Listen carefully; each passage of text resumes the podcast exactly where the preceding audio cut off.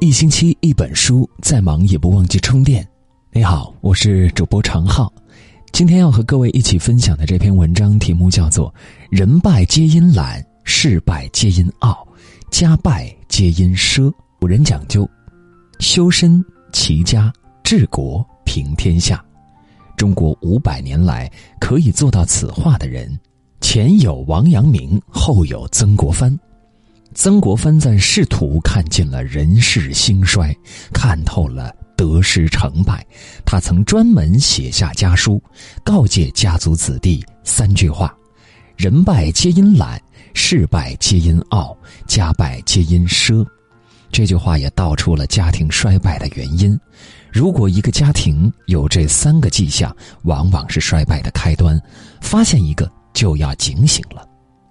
明朝的朱熹说过：“天下事坏于懒与思。”意思就是，纵览古今，兴衰成败，凡是导致一个人失败的原因，主要就是因为懒惰和自私。现在很多年轻人有一个心比天高的梦想，希望有一天自己什么都不做就可以飞黄腾达，但却从来不考虑付出，一直都在偷懒日子也算得过且过。有句俗话说：“昨夜梦里行万里，醒来一看在床上。”因为吃不了苦，所以很难坚持；因为想偷懒享受，所以总能为自己找来千万个不坚持的理由。要知道，你现在偷的每一个懒儿，都是给未来挖的坑。经济学中有一个“懒马效应”，有两匹马各拉一货车为主人送货，一匹马走得快，另一匹马则走得很慢。为了赶路，主人只好把后面的货全搬到前面。后面的马开心的笑了，他在心里暗暗的想：前面这匹马真傻，连越努力越遭罪这个最基本的道理都不懂。到达目的之后，主人想：既然一匹马就能拉车，干嘛养两匹？最后，蓝马被宰掉吃了。生活中有很多这样的人，他们有自以为是的聪明，做事情投机取巧，以为自己占了便宜，但殊不知他为自己的未来挖了一个大坑。一旦陷进去，就再也无法逃脱。如果一直偷懒享受，到头来也一定会得到这个世界最狠的惩罚。真正聪明的人，都懂得做自己的贵人。你付出一分的努力，就能得到一分的收获。日积月累，人品与能力俱增，产业与家道与兴。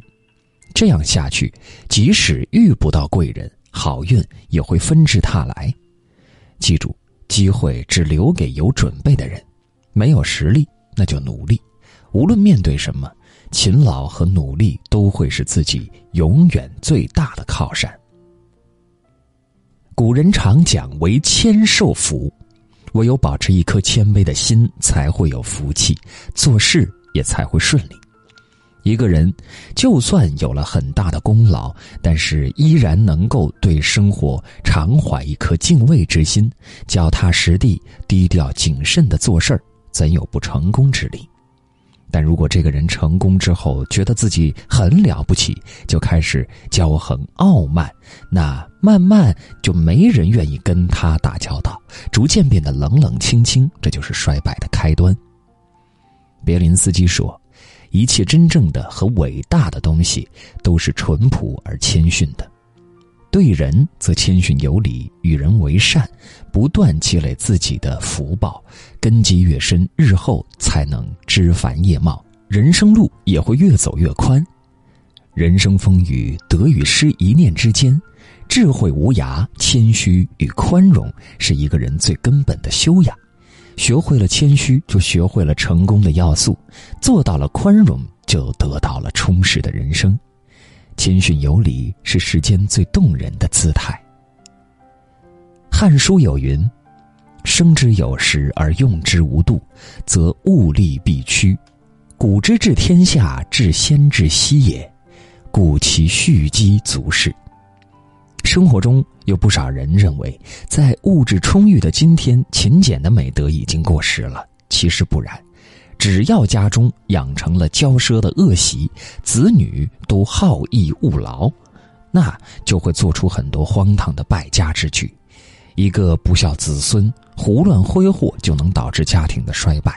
唯有保持勤俭，切忌奢华浪费，才能呵护好每一份幸福，才能知足常乐，才能更用心的体会生活本身的美。曾国藩虽为晚清重臣，仍以廉立身，以俭持家。他会要求自己的子女早起，除了勤奋读书以外，还督促他们。扫屋、擦桌、收粪、除草，以培养出勤劳的习惯。因他深知，把勤俭的品质交给后辈，远比教他们如何穿金戴银来得更有裨益。唯有勤，才有幸福生活；唯有俭字，才能守住幸福。切记，勤俭一世，安稳一生。